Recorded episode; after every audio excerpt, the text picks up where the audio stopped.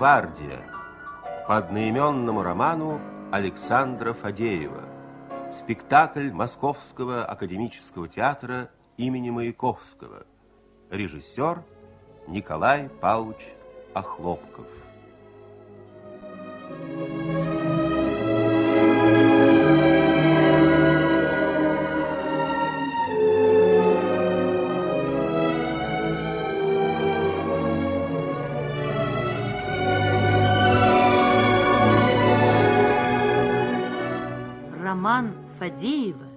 О жизни и борьбе, гибели и бессмертии героев Краснодона вошел в нашу жизнь как близкий и задушевный товарищ. Молодогвардейцы, оставаясь вполне реальными юношами и девушками, обрели в благодарной памяти народа облик легендарный. Их действительное бытие окрасилось в подлинно героические тона. И этому высокому свойству памяти человеческой и народной памяти полностью отвечал роман Фадеева, в котором реалистической конкретности, психологической правде сопутствовали глубокая одушевленность автора судьбами своих героев, широкой, поистине эпический охват темы, раскрывающий все величие подвига молодой гвардии.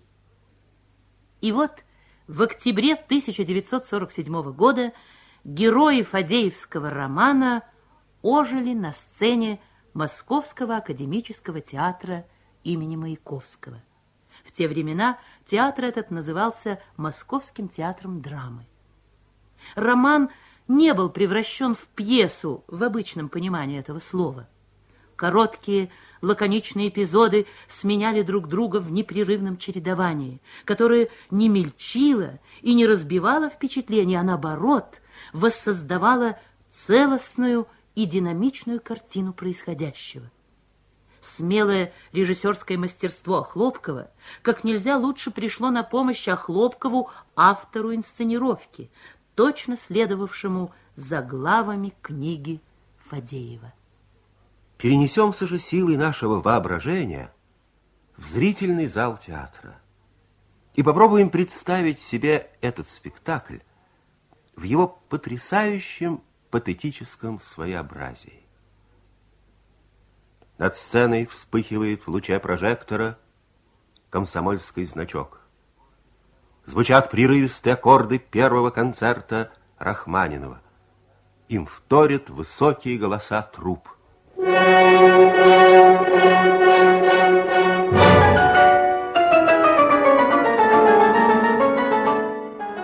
широким простором сцены в полумгле распростерто огромное красное полотнище. По мере того, как будут развертываться события спектакля, оно не раз изменит свой вид. Оно будет то багрово-красным, то алым. Оно будет трепетать и рваться вверх. Оно скорбно поникнет своими складками и снова взмоет над головами молодогвардейцев, венчая их бессмертием. Сейчас, в самом начале спектакля, оно поднимется медленно-медленно, торжественно и чуть печально.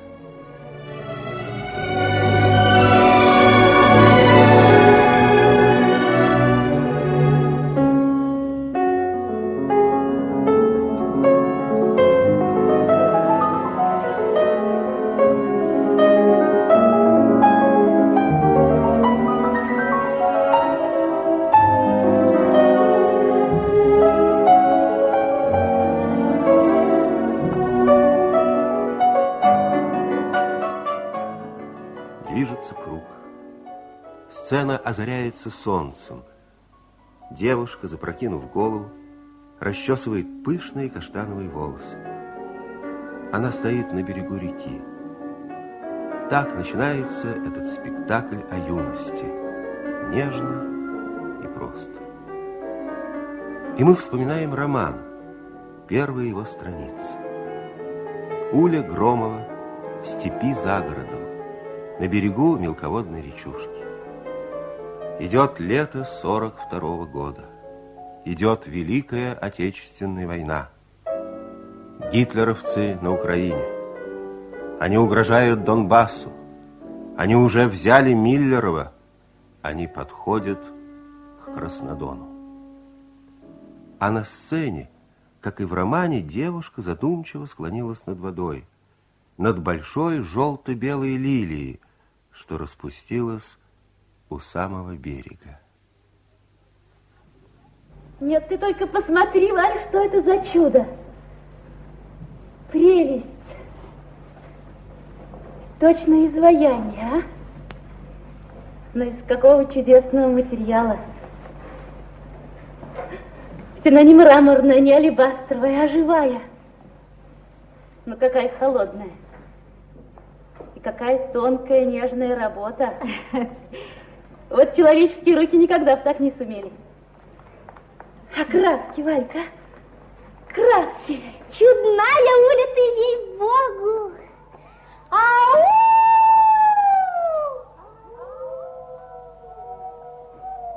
Идите сюда,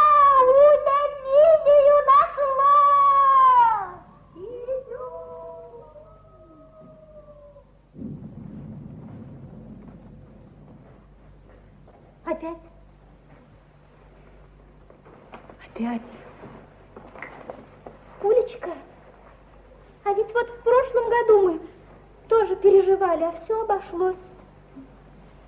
Ну да, в прошлом году они так близко не подходили.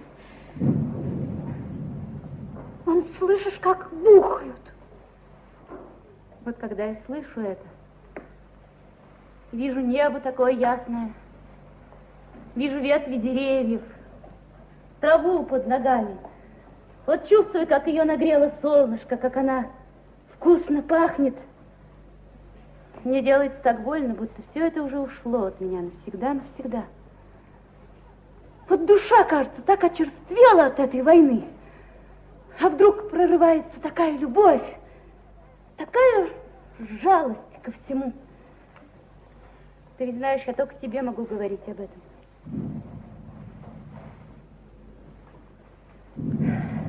Ты помнишь, как хорошо было вчера в степи вечером, а? Помнишь? Помню. А закат помнишь?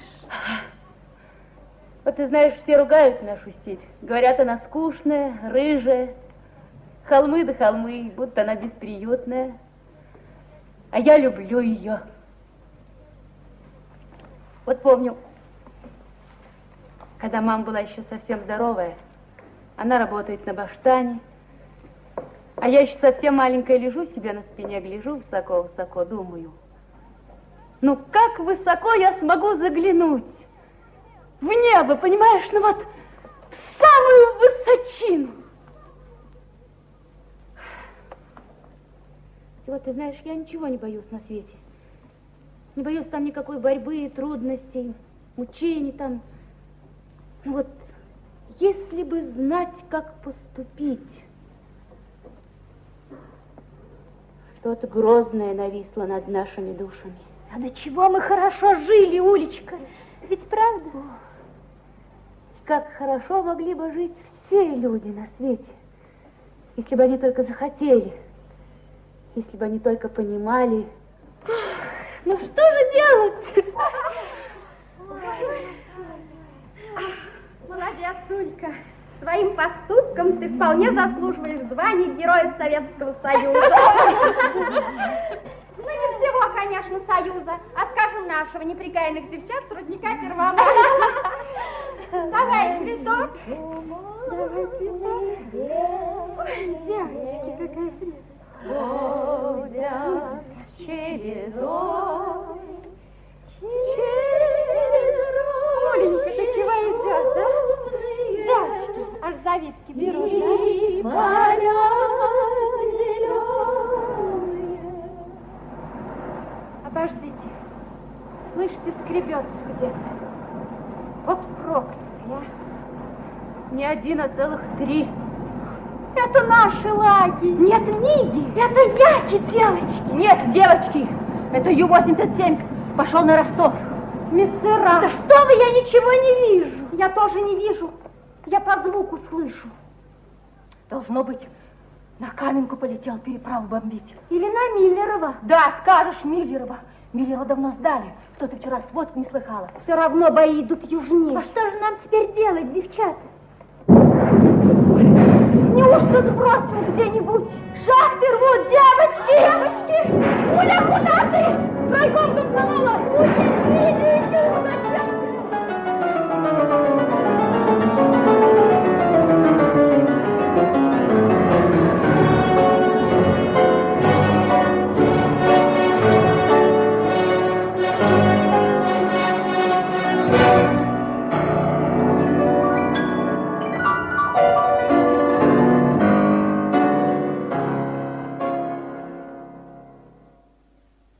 Еще один эпизод спектакля.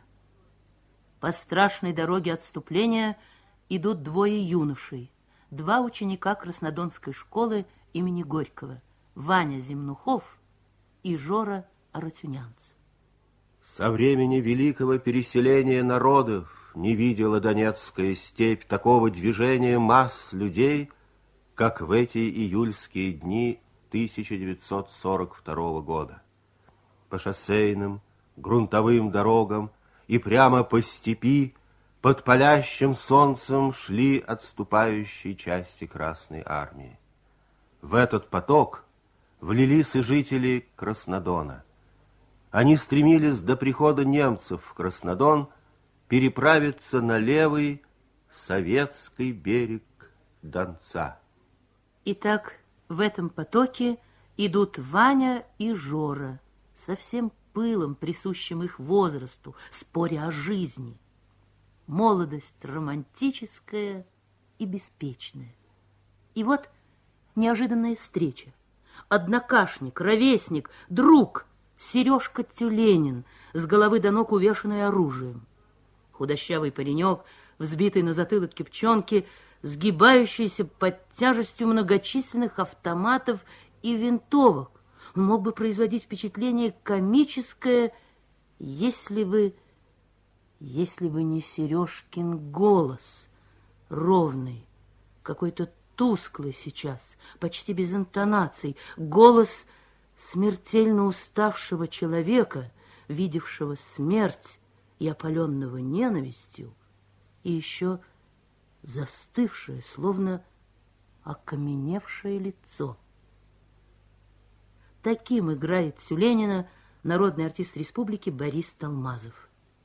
Послушайте. Тюлень! Серег! Где тебя носило? А я с самого тринадцатого еще не ложился. С самого тринадцатого до сегодняшней ночи все в бою. Сил нет, сон кидает. Я фрицев видел. А где ты пропадал, Сережка, а? Где ты пропадал, Сереж? Все, кто копырили уж неделю тому назад, как вернулись. Да. Мы думали, может, ты погиб, может, эвакуировался. Где тебя носило? Наши все погибли, а я ушел. Еще не все погибли, как я уходил-то. Человек пятнадцать было. А полковник говорит, уходи. Чего тебе пропадать? Сам-то уж он был весь израненный. И лицо, и руки, и ноги, и спина. Уходи, говорит, чего тебе пропадать? Я и ушел. Я вот перед тем, как уйти, снял с убитых оружие и с собой захватил. Надо закопать, небось пригодится. Да? А? Вон там, вон там, Сережка, место приметное. А? Давай закапывай, Жора.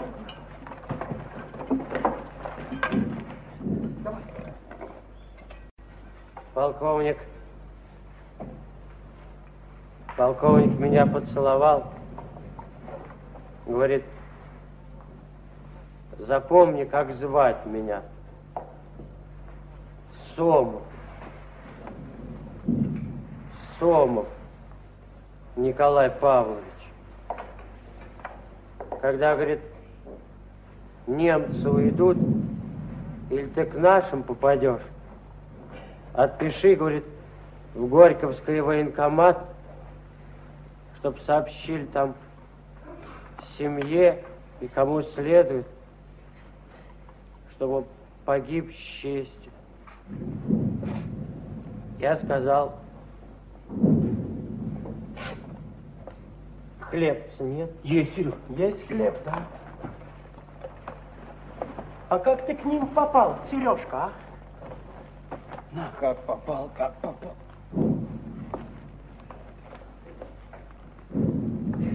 А мы еще, мы еще укрепление кончали. А наша часть уж из-под Лисичанска отошли, заняли тут оборону. Ну, наши краснодонцы все по домам, а я к одному старшему лейтенанту, командир роты. Прошу зачислить меня. Он говорит, без командира полка не могу. Я говорю, посодействуйте, очень стал просить. Тут меня один старшина поддержал. Бойцы смеются, а он ни в какую. Но пока мы тут спорили, начала бить артиллерия немецкая. Я к бойцам в блиндаж. А утром немцы пошли наступать. Я взял у убитого бойца винтовку и начал палить, как все. Тут меня полковник узнал, говорит, как бы мы сами не смертники, зачислили бы тебя в часть. Да говорит, жалко тебя, тебе еще жить да жить. Потом засмеялся и говорит, считай себя вроде за партизана. Считай, говорит, себя вроде за партизана. Так я вот с ними отступал почти до самой верхней дуваны. Я фрицев видел, о, как тебя. Я двоих сам убил. Может, и больше, а двоих сам видел, что убил. Я их, гадов, теперь везде буду убивать, где не увижу. Помяни мое слово. Лучше пропасть, чем их сапоги лизать или просто так небо коптить. Ну, копай давай, ну. Каннибалы. Ну, каннибалы. Разве наш народ может с ними примириться, да, Ваня? Да. Нет. Нет, наш народ определенно возьмется за оружие. Мой отец тихий человек, но я не сомневаюсь, Ваня, что он возьмется за оружие. А моя мать с ее характером определенно возьмется за оружие. Если наши старики так поступают, то как же мы, молодежь, должны поступать, да, Ваня? Верно, верно, Жора. Кончилась сцена. Очень короткая сцена. И перед нами уже не беспечная, романтически одушевленная молодость, а юность, мужающая в горниле войны. Для юношей и девушек Краснодона начинается новая полоса жизни. В спектакле возникает новая и очень важная для понимания сути его линия. Она делается особенно явственной с появлением Олега Кошевого и группы комсомольцев. Короткий разговор бывшего директора шахты номер один БИС Валько с Кошевым. И союз взрослых с молодежью заключен. Партия и комсомол. А теперь пусть фашистские танки лезут из мглы. Комсомольцы уже сбились в тесную группу. Их вожак Олег Кошевой твердо сказал, держитесь вместе, мы должны быть вместе. И трепетный полог алого знамени, легко соскользнув с высоты, прикрыл их собой. Романтическая взволнованность сценического языка режиссера, направленный, тревожно бегущий ритм действия создают на сцене атмосферу героического воодушевления, высокого накала страстей. Причем страсти эти выражаются по-разному, подчас очень скупо, сдержанно, строго. Еще один эпизод спектакля. Мы встретимся в нем с Любой Шевцовой, в нашей записи в этой роли народная артистка Союза СССР Мария Ивановна Бабанова. Как-то вечером в двери маленького домика, где жила Люба вместе со своей матерью Ефросиней Миронной, осторожно постучали. Кто там? Ефросиния Мироновна. Кто такой? Боже мой милостивый.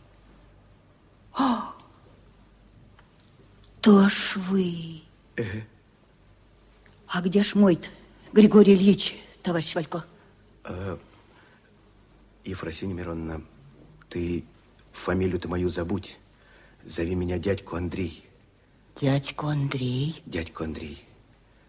У вас немцы стоят? Не? Не. Пройдем в хату.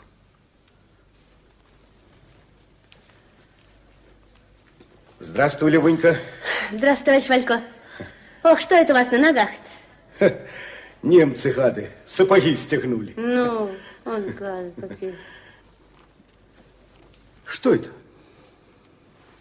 Портрет Гитлера повесили? Э, не подумайте, чего плохого, товарищ Валько. Дядьку Андрей. Что дядю Андрей. То офицер немецкий повесил. У нас тут два офицера немецких стояли. Только недавно уехали на Новочеркасск. Ага. Офицер, как только вошел, стал рыть в своем чемодане. Белье ему понадобилось, что ли. Достал вот этот портретик и наколол его. А она... Можете себе представить, товарищ Валько? Дядьку Андрей. О, дядю Андрей прямо к нему и раз, портретик долой. Угу. Я думал, он тут ее убьет. А он схватил ее за руку, вывернул, портретик отнял и снова на стенку. Ух, говорит, русская девушка шлехт. Шлехт. То ли она ему уж очень понравилась, только он стоит и гогочет. А Гитлера, когда они уехали, она не велела сымать. Пускай, говорит, повисит. Так нужно. Ага. Видали, чего придумала? Да уж, придумала. Я ей говорю, не шути с огнем. А она мне так нужно. Нужно ей так. Вот какую игру затеяла. Да, уж затеяла. Да. Эм, Ефросинья Мироновна, у вас не осталось ли после мужа какая ни на есть одежа попроще? Как? А, а да, да мне переодеться, а то в пиджаке, в шароварах и, и при тапочках. Дуже неловко. Сразу видно, что ответственный. А что же с ним? А, Ефросинья Мироновна, и ты, Люба, не думал я, что судьба приведет меня к вам с недоброй вестью. Но обманывать я вас не хочу, а утешить мне вас нечем. Ваш муж и твой отец, Люба, и мой друг, лучше какого не было, Григорий Ильич, погиб. Погиб от бомбы, что сбросили на мирных людей проклятые гады. Да будет ему вечная память и слава в сердцах наших людей. Любка молча упала на кровать, уткнулась лицом в подушку. А Ефросинья Мироновна подошла к комоду, достала костюм мужа, протянула Валько. Тот тихо вышел в соседнюю комнату. О, о, Не плачь, не плачь, мама. Не плачь, голубонька, не надо, не надо. Вот немцев прогоним, война кончится. Пойду работать. У меня же есть квалификация. Радисткой буду. Сделают меня начальником станции. Квартирку дадут. И заживем мы с тобой тихо, спокойно.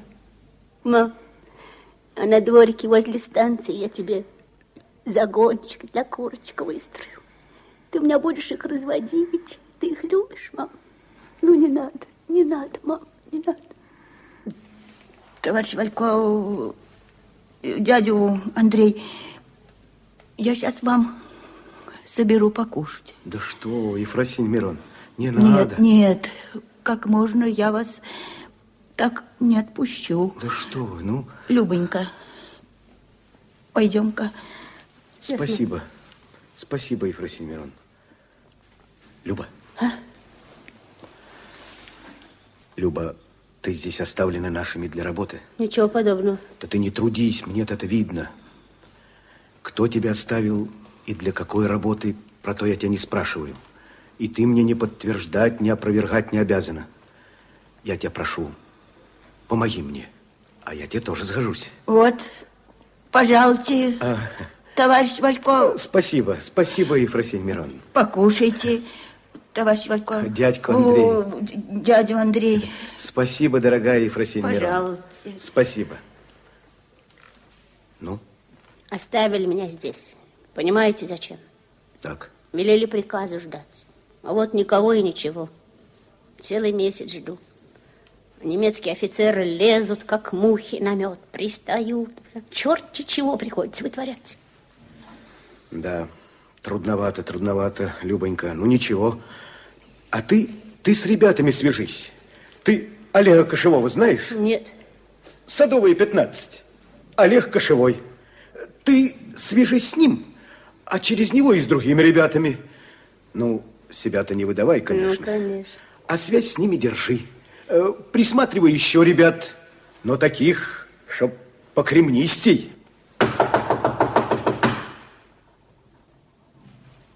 Кто там?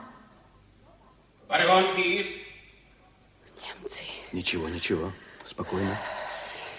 Товарищ Валько, спрячьте маменькину комнату, а я их здесь содержу. Ладно, Мама, ладно, а? Немцы. Немцы. Товарищ Валько, вы в, в ту комнату уходите. Спокойно, спокойно. Сейчас, сейчас. Дядя Андрей, вы спрячьте, Спокойно, спрячьте. Ефросинья Мироновна. Открываю, открываю. Любка скрылась за дверью. Вы хозяйка? Ну, отвечайте. А, Дверь, ведущая в соседнюю комнату, распахивается. На пороге Любка в ярком нарядном платье. Кто вы? Артистка. Очень хорошо. Это мать? Нет, заведующая хозяйством. О, Голубушка, пройдите-ка на кухню. здесь будет жить немецкий офицер. Ну, drei Nächte. Чё? Только два или три ночи. А, ну да. Как ваше имя? Любовь Григорьевна. Как? Ну, Люба. Лю- Люба. Люба. О, понимаю. Вы будете приготовить нам стол. Да. Кушать. Понятно. Вот, пожалуйста. Хорошо. Мы ничего не сделаем вам плохо. Вы должны уважать немецких офицеров, которые есть благородные люди. Благородные. Как сказать, э, э, рыцари. Рыцарь, я, я. Вот, пожалуйста. Heil! О, Люба. Вы будете разделять нашу компанию. Я Густав фон Сприке. Очень приятно. Рудольф Гайпель. Очень приятно. Вы должны уважать немецких офицеров, которые каждый день может погибнуть. Ну, а чего ж вы можете погибнуть? Фронт далеко. Э, дело на фронт сейчас такие, что э, красивый русский девушка можете мне интересоваться. Да. Можете спать совершенно спокойно, Люба. Спокойно. Вон как. На днях мы возьмем Сталинград. Мы уже нарвались на Кавказ. Ворвались. Ворвались на Кавказ. Вот.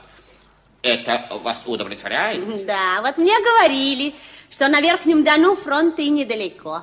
О, э, кто это вам так сказал? Не помню. Не помните. А, это, вероятно, немецкие офицеры, которые умеют так э, болтать немножко. А мне сказали, что все красивые русские девушки шпионки. Это правда?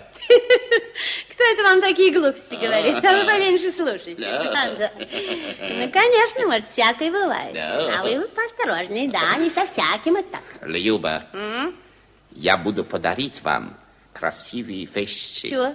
Мне не надо. Надо? Нет, Для туалет. не надо. Сюда надеть, и здесь, и на ножки. Ну, да ну, это ты брось, это не люблю.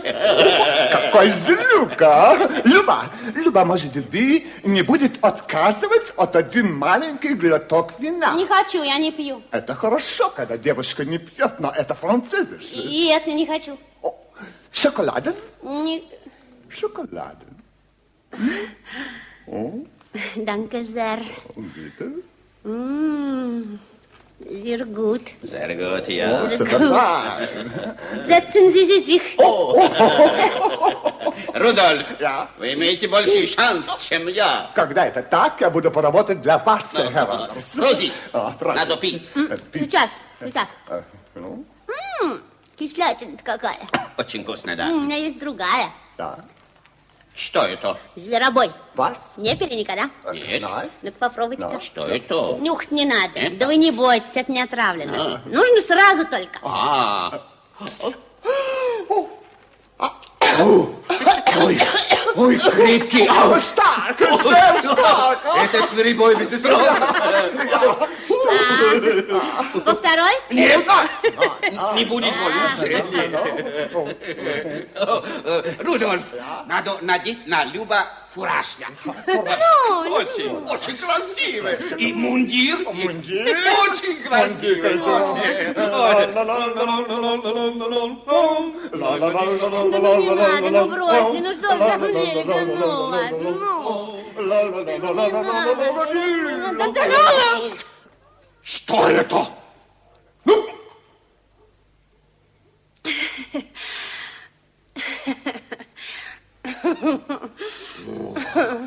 Девчонка, Это офицер фуражка. это мундир.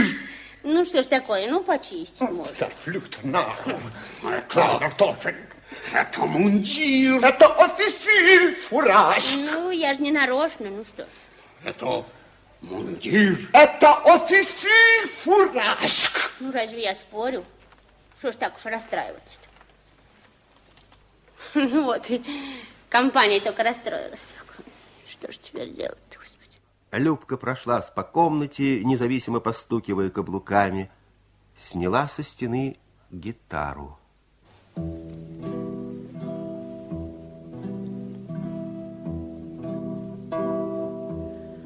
Словно замерло все до рассвета. Дверь не скрипнет, не вспыхнет огонь. Только слышно на улице где-то Одинокая бродит гармонь. Только слышно на улице где-то Одинокая бродит гармонь. То пойдет на поля за ворота, То обратно вернется опять. Словно ищет в потемках кого-то И не может никак отыскать. Словно ищет в потемках кого-то И не может никак отыскать. Эй! Бежит дорожка, бежит и вьется Трава густая стоит стеной. Как бьется сердце, как сердце бьется Идет мой милый, идет домой.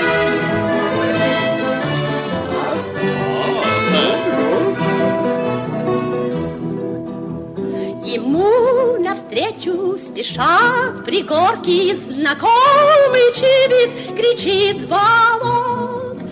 Расстегнут ворот у гимнастерки идет мой милый, идет, поет.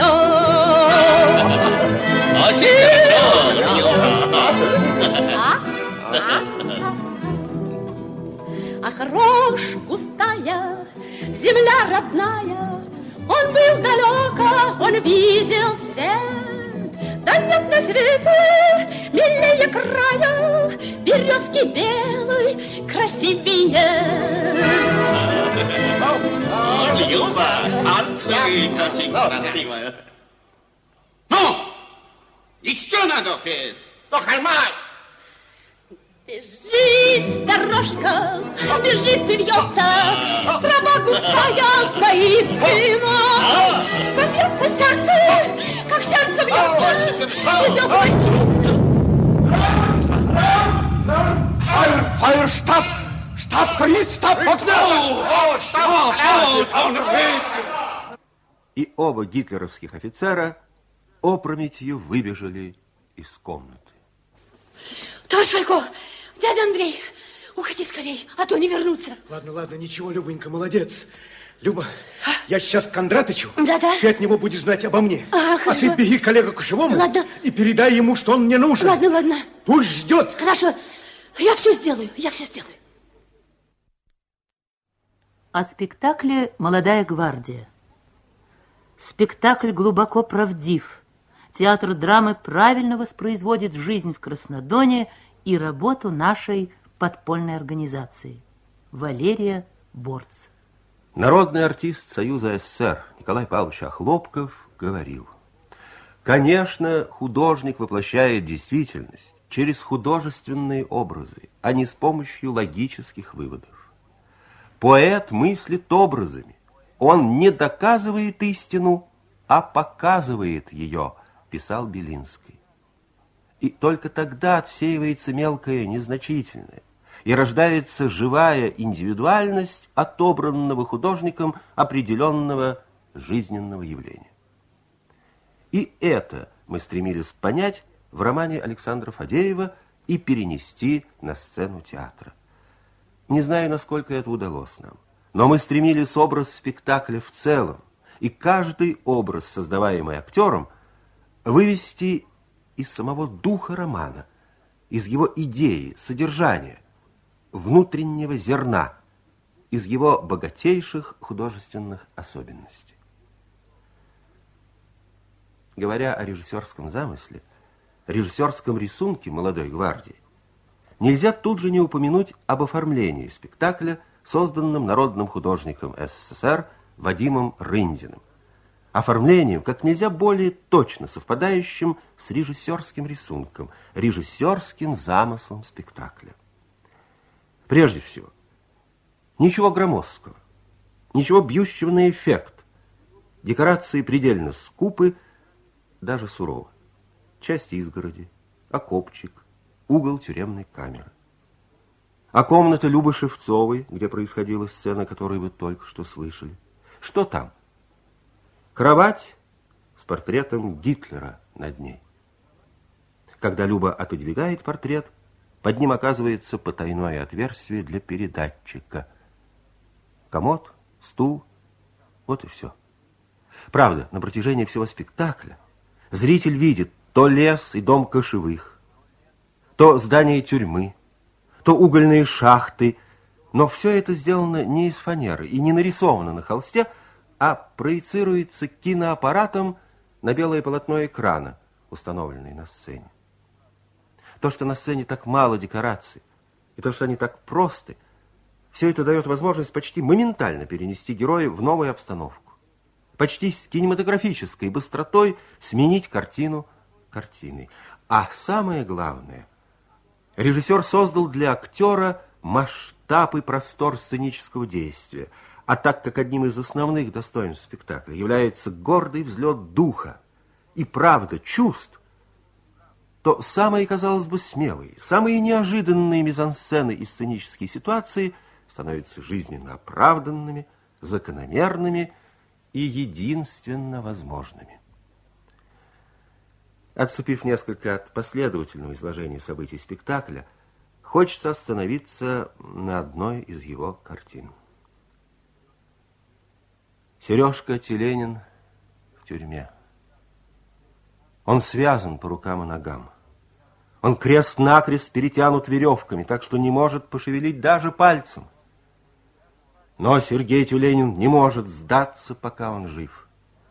И Тюленин, каким его играет Талмазов, действует так. Сережка не может идти. Он не может даже встать на ноги. И вот он, связанный, катится по полу камеры, наваливается всем своим обвитым веревками телом на дверь, которую забыли запереть, и выкатывается в коридор. Все, кто видел этот спектакль, помнят, как в этом месте молча, затаив дыхание, как один человек поднимался в зрительный зал. На память невольно приходили строки из оптимистической трагедии Всеволода Вишневского. До последнего издыхания, до последней возможности боец-коммунист будет действовать. Не можешь говорить, делай знаки. Тебя повели, избивают, не сгибайся. Не можешь пошевелиться, уже связан, положен, заткнут рот, выплюнь кляп в лицо палачу. Гибнешь топор падает на шею, и последнюю мысль отдай революции. Помни, что и смерть бывает партийной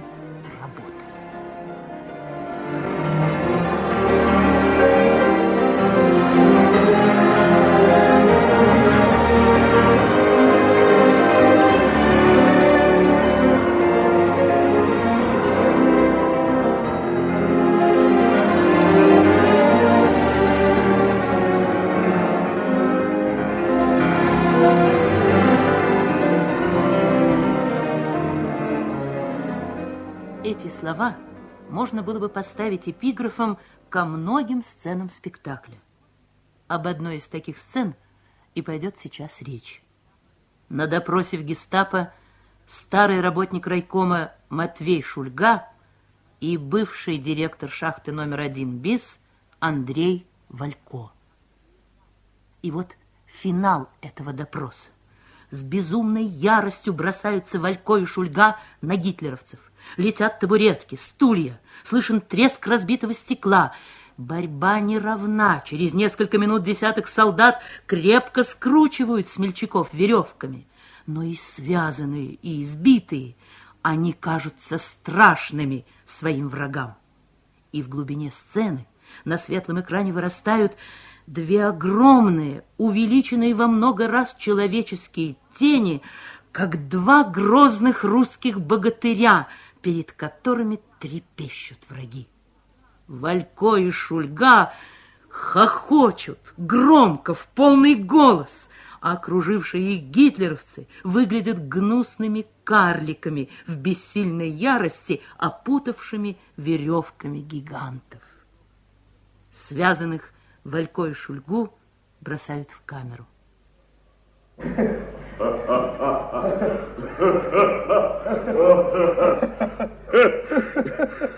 Нехай вони знають, які у нас революціонери комуністи. Нехай почухаються. О, і добрий ти сечевик, Андрей. Ну да. Ох, как ты ему дал, разай, Да и ты тоже, дюжий козак. Дай тобі, Господи, сили. О, поїхали. Поїхали. До начальства поїхали. Понятно. Ой, Андрей. А? Голова. Голова, Андрей.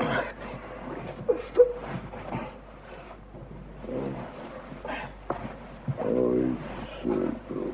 Ох ты, Галя, а? Как здорово. Чтобы... Обожди. Обожди.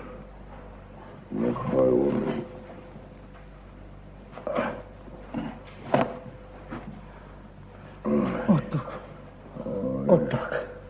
О, добре. То добре, Андрей. А, усомнился я в Кондратовиче, а знал его с молодых лет. И понравился мне этот Игнат Фомин, будь он проклят. Понравился Фомин. Вот зато ты теперь расплачиваешься жизнью. Эх, Кондратыч, Кондратыч, божья душа. Ведь вот он из формы выпал и показался тебе черненьким. Эх, Матвей, да чего ж в нас сильна еще привычка до формы. Да, немало, немало в нашей жизни было суеты, бумаги, внешнего. То правда, святая правда, Андрей.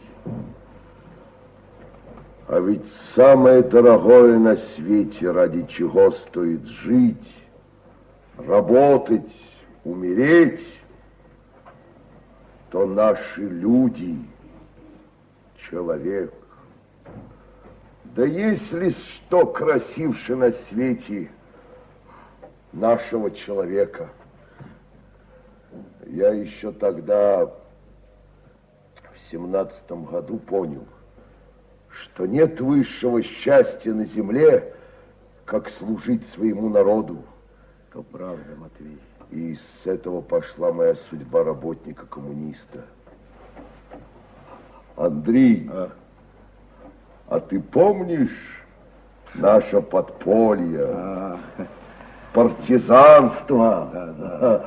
Ведь вот, казалось, преодолеем самое трудное, а там будет легче. Верно. А самое-то трудное оказалось впереди. Комитеты незаможних селян, вот разверстка, да, да. кулацкие бунты, Махновщина, а потом бац, НЭП. Учись торговать, а? И научились. Торговали, Андрей, Йовка, торговали. А помнишь, помнишь, Матвей, як восстанавливали шахты, а? ну. Ведь меня тогда, я как раз демобилизовался, выдвинули директором шахты. Той самой наклонной старухи, которая теперь выработалась. Вот то было дело. Ай-яй-яй-яй-яй. Ведь хозяйственного опыта никакого. Спецы саботируют, механизмы стоят, электричества нет. А Ленин шлет телеграммы. Давайте уголь, спасайте Москву и Питер. Для меня те телеграммы были як святое заклятие. И что ж, Матвей, ведь дал уголь, дал уголь. Андрей, а сколько за эти годы вытянул на своих плечах наш брат-райкомщик. Сколько шишек свалилось на наши головы. А кого так ругали за годы советской власти, как не нашего брата-райкомщика? Ну, а? в, в этом вопросе, Матвей, наш брат-хозяйственник вам не уступит. Ну, Андрей, нет, Андрей, нет, нашему райкомщику надо памятник поставить в веках. Что, памятник? Ну, нет. А памятник, а хозяйственник. А что, да ну что ты, ну, Матвей, уж кому памятник поставить, так это ему. Да ну что ну, ты, я ну, тебе ну, говорю, да ты, ну Ты что? вот попробуй, ну, из года в год, изо дня в день, как часы. Ну и что? Миллионы гектар земли а, спахать, засеять, а, убрать, омолотить, а, сдать хлеб государству, да ну распределить по трудодням. Ну и что? Попрошу, хозяйки. Попробуй, попробуй. А хозяйственник? А. Ну что ты, Матвей? Да ты согласись, согласись, какие мы научились заводы строить, а? Чистые, элегантные, як часы. А наши шахты, какая-нибудь там Англия. Ну что она в угольной промышленности понимает, а? Отсталость, дикость, Матвей. Да разве у них есть хоть одна шахта, як наш один бис? Ведь это ж конфетка, Матвей. А? Нет. Наш хозяйственник это гигант. Ну да, гигант. гигант. Я тебе говорю, гигант. гигант. Вот ей-богу, как оглянешься назад и не веришь. Да неужто это мы все сами сделали, а, Матвей? Я вот сейчас закрою глаза и вижу весь наш Донбасс, всю страну в стройке, и наши штурмовые ночи. Хорошо, Матвей. Да. Ни одному человеку в истории не выпало столько, сколько выпало нам на наши плечи. А ведь не согнулись, Андрей. Да нехай, нехай сейчас нас убивают фашисты. А все ж таки им, а не нам лежать в земле. А? Правда, О, Матвей? Правда. Святая правда, Андрей. Да навеки вечные буду я горд тем, что судьба судила мне, простому рабочему человеку, пройти свой путь жизни в нашей коммунистической партии, пройти с такими людьми, як Ленин. То правда, Матвей, то наше великое счастье. И еще большая радость у меня на душе, что выпала мне счастливая доля в мой смертный час иметь такого товарища, як ты, Матвей. Спасибо. Великое спасибо тебе за честь. Бо я сразу понял, какая у тебя красивая душа, Андрей. Дай же Бог счастья нашим людям, что останутся после нас на земле.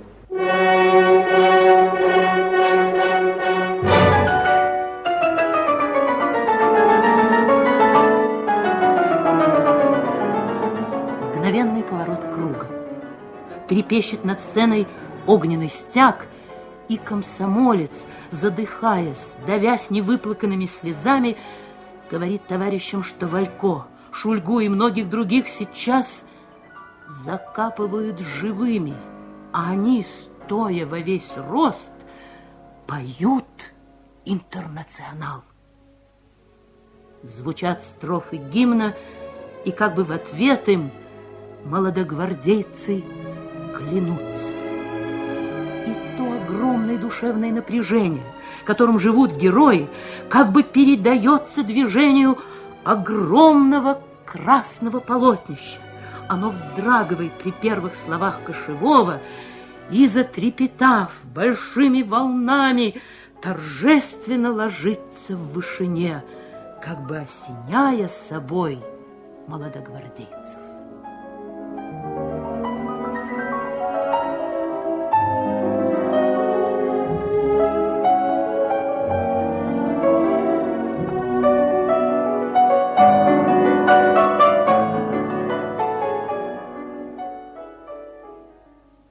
Я, Олег Кошевой, вступаю в ряды членов молодой гвардии перед лицом своих друзей по оружию, перед лицом родной, многострадальной земли, перед лицом всего народа. Торжественно клянусь беспрекословно выполнять любые задания организации, хранить в глубочайшей тайне все, что касается моей работы в молодой гвардии. Я клянусь мстить беспощадно за кровь наших людей, за мученическую смерть героев-шахтеров, за сожженные, разоренные города и села. И если для этой мести потребуется моя жизнь, то я отдам ее без минуты колебаний. Если же я нарушу эту мою священную клятву под пытками или из-за трусости, то пусть мое имя, мои родные будут навеки прокляты, а меня самого покарает суровая рука моих товарищей. Смерть за смерть. Кровь за кровь. Я Ульяна Громова, торжественно клянусь. Я, Сергей Тюленин, торжественно клянусь. Я, Любовь Шевцова, торжественно клянусь. Я, Иван Земнухов, торжественно клянусь. Я, Георгий Арутюнян, торжественно клянусь. Я, Иван Буркенич, торжественно клянусь. Я, Анатолий Попов, торжественно клянусь. Крепкими узами связаны два поколения советских патриотов. Молодежь борется и побеждает, имея перед глазами пример отцов и старших братьев. Знамя из ослабевших рук Шульги и Валько подхватывают молодые, молодая гвардия. Таков идейный и художественный итог сцены. Центре этого монументально-героического, патетического спектакля формирование и закалка характеров краснодонцев в борьбе, в испытаниях у последней черты. Финальные эпизоды спектакля. Гитлеровцы напали на след молодогвардейцев, и весь штаб организации был арестован в несколько дней. Камера Олега Кошевого. Что может страшить меня? Смерть, мучение. А я смогу вынести это. Конечно, сейчас умирают на войне миллионы людей. Умру! Да, но ведь я же умру. Я же умру не за даром, а за наше дело. Оно правое. И оно победит. Я умру за наших друзей, за народ. Нет, нет, я счастлив. Счастлив, что не присмыкался, как червь, а боролся. Мама, мама всегда мне говорила, Орлик мой, будь смелым, будь сильным. Я не обману твоей веры и доверия товарищей. Ты умрешь достойно, Олежка, Дролешка. Ja, ja, hier, hier. Oh, das ist sehr interessant anzusehen. Oh. Вот ты какой кошевой. Гаденыш, я требую, чтобы ты немедля раскрыл всю деятельность молодая гвардия. Видел ее членов и сообщников комплац. Я руководил молодой гвардией один. И один отвечаю за то, что делали ее члены по моему указанию. Ох, я бы мог рассказать о деятельности молодой гвардии, если бы я был судим открытым судом. Но совершенно бесполезно рассказывать об этом людям, которые убивают невинных и которые сами уже в сущности мертвецы. С этой секунды для тебя начнется страшная жизнь, которую не то что вынести, которую ты даже вообразить не можешь. Эти мои слова последние.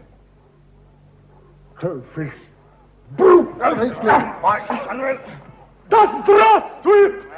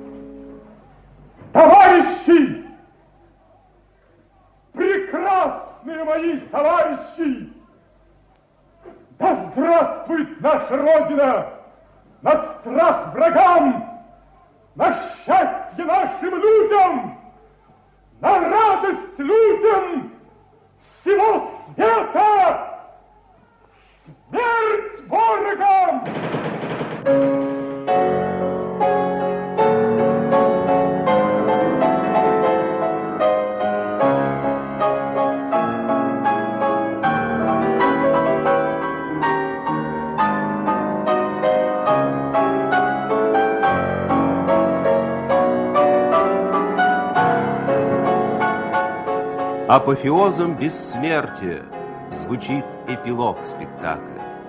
Скульптурная группа молодогвардейцев, устремленная вперед, заре навстречу, а над нею скульптурное алое знамя.